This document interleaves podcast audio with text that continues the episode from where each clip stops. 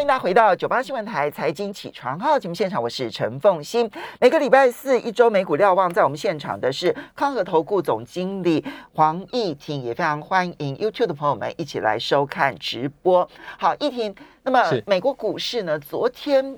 怎么了？开高走低，而且科技类股的沙盘好重哦。重那这里面当然很受瞩目的是 Coinbase 啊、哦。嗯、那么这个是嗯、呃，这个比特币的一个很重要的交易网站，是，是大跌百分之二十六。现在每一些个股的这种大跌背后，可能都有它让人担心的故事。我们要如何解读？其实就昨天的一个美股盘势来看的话，当然是一个开高走低的，呃。一个结果，那纳斯达克跌了超过百分之三，那费半其实跌幅也是三个百分点以上，其实非常重。那当然周二的时候出现一呃一个反弹啊，当时呃市场的情绪是当然在等待呃昨天晚上的消费者的物价的指指数，那看看通膨的状况有所是否有所缓解。那出来结果呢，呃就让投资人失望，那就出现了一个呃再度。转趋悲观、恐慌的一个杀盘状况。那那就过去这几个交易日来看的话，呃，那我们有发现，呃，其实杀盘力道是的确非常重。在过去这一周，呃，在上周三出现反弹之后，基本上就出现连续的下跌。虽然周二有出现收红，但如果就 K 线的结构，还是一个收黑 K 棒。呃，所以反映说，其实当下投资人的情绪是非常非常的恐慌，然后相对是非非常悲观的。那就技术面而言的话，当然是现在呃乖离呃所有均线都非常远。呃，以 S M P 五百来看的话，昨天收在三千九百三十五点，那二十日的均线就大概是月线的价格是四千两百点。哦、呃，事实上已经有将近七个百分点的一个差距，其实反映说其实短线上的一个沙盘力道是非常非常的沉重。哦、呃，那呃五十日均线大约月末季线的价格那是四千三百一十九点，那年线。或是两百日均线是四千三百七十七点啊，所以其实离现在的价格都呃有相对长的一个远的一个一个空间了，都有一层左右的差距。五十日或是两百日基本上就是一层左右的空间了，所以显现出过去这一个礼拜其实呃投资人的信心呈现一种崩溃式的下跌哦。这当然了，这种崩溃式的下跌之后，随时有机会出现一个反弹哦，但是这个反弹。会走多远哦，就值得大家去思考或或是讨论了。那就短线上的几个关注的重点，当然，呃，我认为还是围围围绕在联准会身上。哦，那联准会在上周呃最新利率决策会议之后，那事实上呃陆续开始有很多的联准会官员出来发表谈话。哦，那这些谈话也蛮值得大家去做一些省思啊。那呃，我觉得其实当中呃，我个人。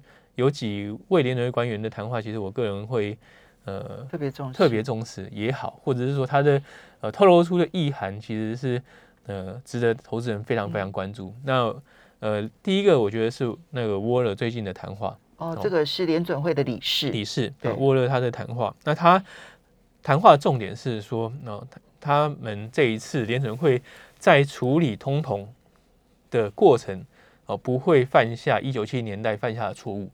哦，那一九七零年代是很知名的一个高通膨、低成长的环境，那延续的时间非常的长。当然，当时的时空背景是能源危机。嗯，哦，那但是在呃在过程当中，因为他在呃谈话中有解释，过程当中联准会犯下了什么错误，就是呃虽然联准会在那十年当中的基调就是要打压通膨，但是打压通膨过程哦，一旦看到呃就业市场有出现转弱的现象，联准会就会即刻缩手。那反而会造成呃通膨长期的高涨。那他们呃，他表示说，这一次联准会不会再犯下同样的错误。意思是就是说，这这句话好恐怖哦。意思就是说，即使看到呃就业市场相对放缓，它还是会继续升息。对，升到呃需求消失。哦，好可怕。这其实我觉得这个论点或者这个观点呢，呃，也蛮符合哦。上周联准会在利率决策会议之后鲍威尔的谈话，哦，就是说目前的一个通膨环境是混杂了呃需求端跟供给端，特别供给端更严重。嗯，那在供给端部分的话，其实联准会能做的是相对有限。对，他特别说，他们只有钝器，没有办法精准打击。是是，所以在这种背景之下的话，联准会要去呃控制通膨，最后必须要走一条路，就是要去消灭需求。那消灭需求哦，意思就是说，哦，市场会出现一段时间，也许不会太久，或者不会太深，但是会出现一段时间的经济衰退。所以 Waller 的话，等于是在告诉大家，就算衰衰退也在所不惜了。对，是是。OK，那当然，这种论点是不是一个主流的观点呢？其实就很呃值得后续的去追踪了。嗯、但是接下来几位的联准会官员哦，事实上。都抱持，我觉得都抱持相对鹰派的一个立场。嗯，啊，例如像是呃威廉斯，嗯、威廉斯的话是纽约联准银行的呃总裁，应该是旧金山联准银行，对对对，就我印象中是旧金山联准银行。好，那反正 anyway，他说上一上周哦，就是升两码跟缩表，哦，那是为未来去预留空间。那我们应该说市场已经。认为说升两码，然后又缩表，已经是相对鹰派。但是就威廉斯的角度来说，他认为是还是哦，保为未来预留空间。也就是说，他们并没有把所有的子弹全部打完。OK，好，OK，那所以表示未来还有更多的升息跟更多的缩表。是是。那另外一位联合会官员呢，就是 Bostic 啊。嗯 Bostic 他说，呃，接下来两三次的会议应该都会升五十个基本点。嗯，那他认为一次升七十五个基本点的可呃可能性是比较低的哦。但是他昨天的说法又变得更加的鹰派，也就是说，如果通膨居高不下的话，哦，他支持采取更激进的一个呃升息路径。Bostic 非常鹰派，非常鹰派，非常鹰派。好、嗯哦，那然后 Barkin 的部分的话，对 Barkin，嗯。那他是说，呃，到中性利率之后还会再评估是不是再升，也就是说，不是到中性利率联准会就停住，联准到中性利率的时候，如果，好，如果通膨还是居高不下的话，联准会会继续的升息。嗯，那中性利率，哦，按照联准会定义就是不会去呃刺激通膨，也不会刺激经济的状态。嗯，好，但是假设如果到中性利率还要继续升的话，其实意味着就是要把。呃，通膨跟需求或是经济的活动同时再进一步的打压。其实这个这个看法跟沃尔的看法跟跟这个鲍尔的看法其实都是类似的，都是类似的。就是如果要抑制通膨，最终的手段其实就是把需求给打掉。是是是。那梅斯特的部分的话，他呃倾向未来几次是加五十个基本点。好但是呢，如果下半年通膨没有降下来的话，不排除某一次会升七十五个基本点。对，这个是他昨天说的话，他说法印象很深。那另外就是做手表路径来看的话，哦，他有提到就是卖掉 MBS 是可能的选项。嗯，这其实是呃，老实讲这部分是蛮出乎市场意料啊，因为本来大家的呃观点是就是反正到期就不再买，他没有要去抛售出来。但是梅斯特的观点，他认为说，假设到期。自然到期不再买，哦，达不到他要的缩表量的话，他会去在市场上抛售 MBS。嗯，哦，那如果是这样的话，那当然对房呃抵押贷款利率的上升就会是非常的直接的刺激，那也就意味着说房市会承受更大的压力。嗯，哦，那所以整体来看的话，就是目前联准会官员哦，从呃上周开会开完会之后到昨天为止，哦，一系列的联准会官员事实上都透露出来。第一个相对硬派，第二个就是联准会现在首要目标就是控制通膨，而且有点在所不惜的味道。是是是，OK，好，其实因为刚刚其实你刚刚讲 Waller 的这个话，就是说呃影响就业，嗯、呃，恐怕也必须要继续的打通膨，对不对？哈，这个话我为什么会提到 Williams 的原因，是因为我印象中 Williams 也讲过类似的话，是，就是他会在上个月的时候讲过类似的话。所以，他不是只有一两位开始有这样的观念，就是说我非要把需求打掉不可，我非要把这个就算就业啊，嗯减少了，然后呢这个衰退了，我都在所不惜，我一定要把通膨给打垮这样子。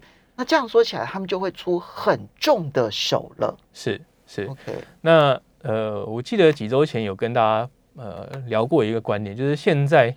呃，整个金融的环境啊，呈现是一种呃三部曲的状态，哦，就是一开始我们面临的是通膨的压力，嗯，哦，通膨冲击，那大概就是去年下半年开始，那通膨的冲击呢，就引发了对利率的担忧，升息的担忧，那现在就开始升息嘛，嗯，那接下来第三部曲其实是市场会担心经济衰退的的部分，嗯，那目前其实哦经济数据并没有呈现衰退的一个征兆，哦，但是就展望啊，目前来看的话，其实各大投行都快速的下修对于呃今年下半年甚至明年的一个展望，那也逐渐有呃投行开始把呃明年会出出现衰退啊当成一个呃主要的核心的一个情境，所以呃。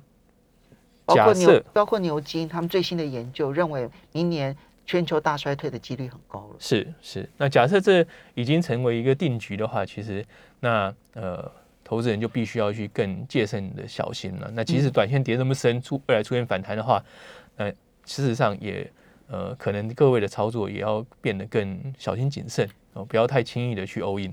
好，那这里面当然其实一个很重要的关键点就是。通膨到底有没有被解决？是啊，那因为昨天公布的这个消费者物价指数，美国百分之八点三，你从好的角度来讲的话，它比三月的八点五稍微的低一点。是，但是你从另外一个角度来看的话，它还是比预期高诶，比八点一来的高。所以到底触顶了没有？到底这个通膨是不是已经到了顶部了，不会再往上升了，要逐步的往下降了？这个其实在美国是一个激烈的争辩。是，其实我觉得重要的呃，其实并不是说数字到底是不是触顶哦。那在三月份当然是油价大幅的攀高，所以当月份哦会冲的很高，其实是已经被预期当中。嗯，那重点是四月份有到底有没有降下来？事实上有稍微降下来，但降的幅度并不大。嗯，哦，那这是呃一个一个呃大方向的呃引诱。第二个来看的话，就是呃就目前拆解数据来说来看的话，其实呃通膨的年限是非常高。好，但主要的原因呢是，假设各位去拆解昨天所公布的通膨数据来看的话，那呃整体是年增八点三，没有错。嗯、那呃能源啊，当然是是呃贡献最多，哦增加了 Y O Y 增加了三十帕，嗯啊，那食物粮食呢增加了九点四，那粮食又可以拆分出在家吃跟出去外面吃，在家吃是十点八，嗯啊，那出去外面吃是七点二。也就是说，不管你是在家吃或者出去外面吃，都必须要承担很大的一个呃粮食的支应的成本的增幅。那、嗯、那这两个在外吃这件事情，还可能受到一些人工没有跟随着这么大幅度成长的一个平均下来，对不对？是是。好，那这两者。欢迎大家回到九八新闻台财经起床号节目现场，我是陈凤欣，在我们现场的是康和投顾总经理黄义婷，也非常欢迎 YouTube 的朋友们一起来收看直播。好，义婷，刚刚我们提到的就是昨天公布的经济数据，八点三百分之八点三的年增率，到底是好是不好？其实细节藏，呃，魔鬼藏在细节里哈。好，来，我们来看一下细节。那刚才已经提到了，就是食物跟呃能源这两块啊。当然，食物跟能源是不在核心通膨当中。对，哦，那但是它对于一般的民众的所谓的呃消费排挤效应是非常强的。嗯，好，那呃另外一个数据给大家做参考，就是呃最近我看到一个呃调查。啊，就是受调查的美国民众已经有三分之二呈现月光族状态。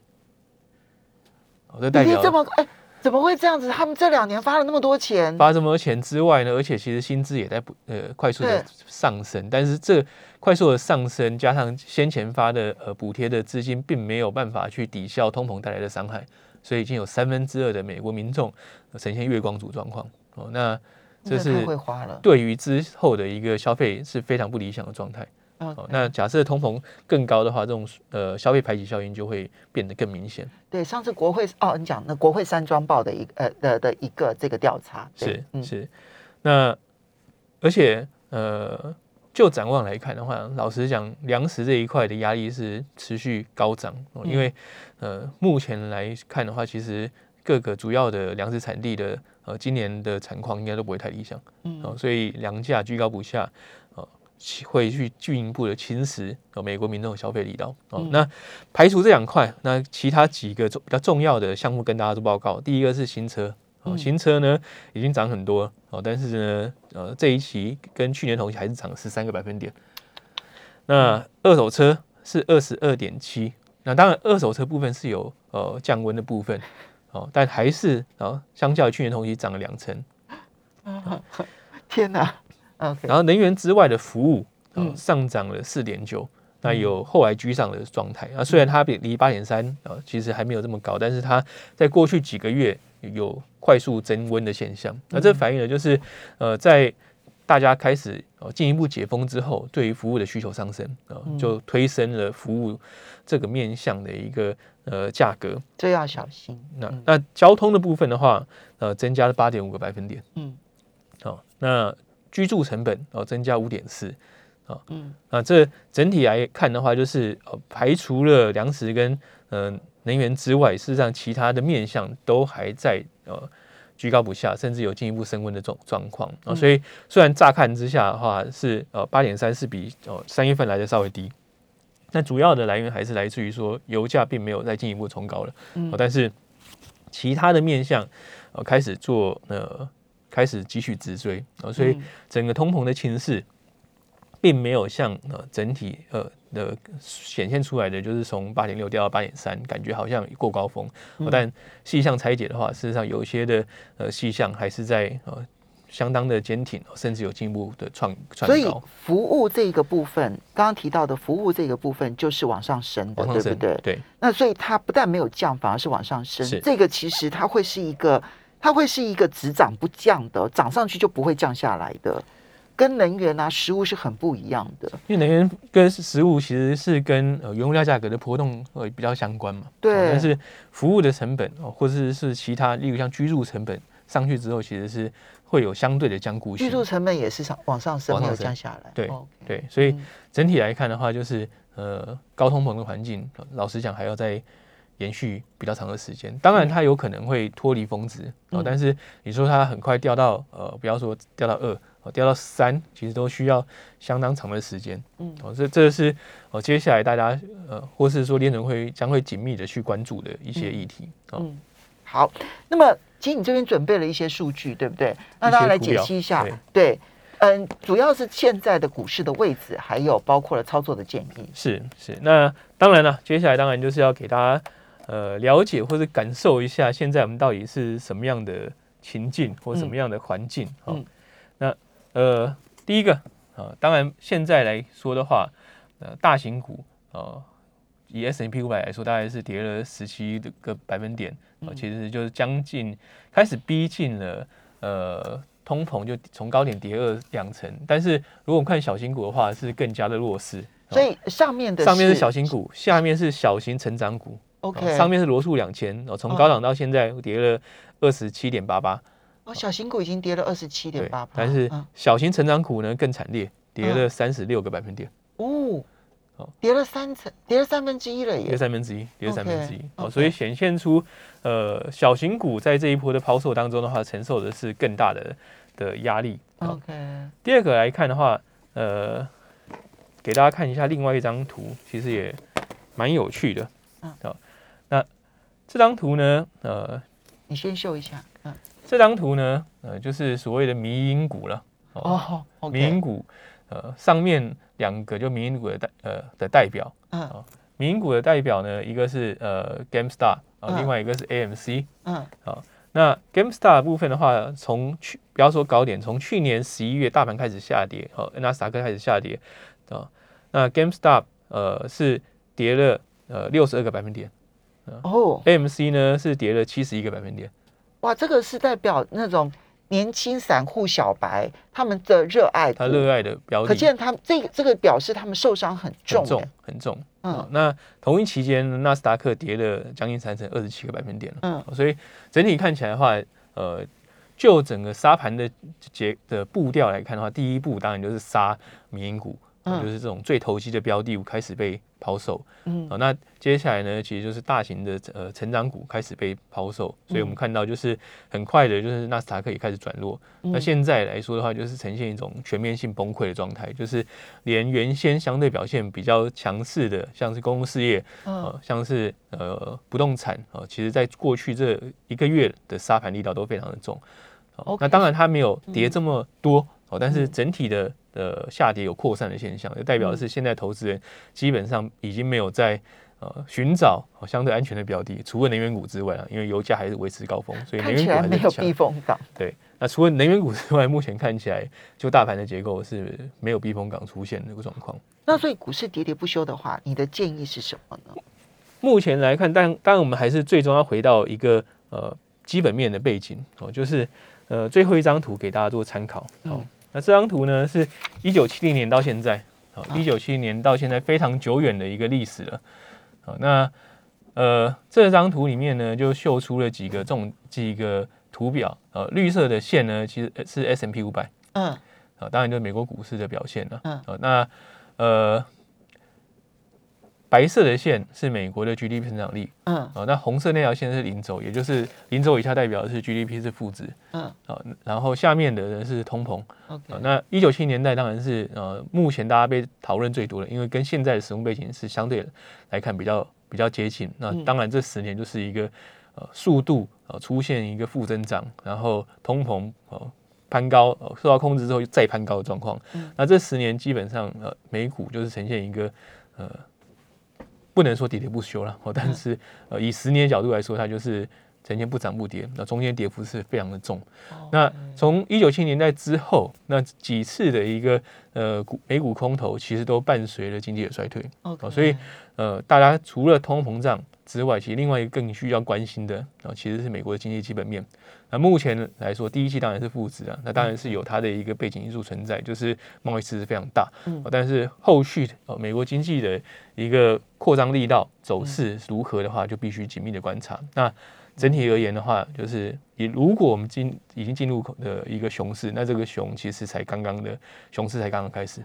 好，刚刚讲美国基本面的部分，我觉得要提醒大家注意的是。它的出口要再想很好，我觉得是很困难，因为强势美元政策是你要让它出口好很难，所以这个出口要改变，我觉得不容易。那消费力道如果受到了影响，然后股市又跌，房地产市场价格又跌，大家觉得自己的资产财富缩水的话，那你就要小心注意了，对不对？哈，所以基本面如果不够好的话。那整个态度上面要稍微的保守一点，而且尤其是资金又在收的情况。是的，我们要非常谢谢康和投顾总经理黄义婷，也要非常谢谢大家。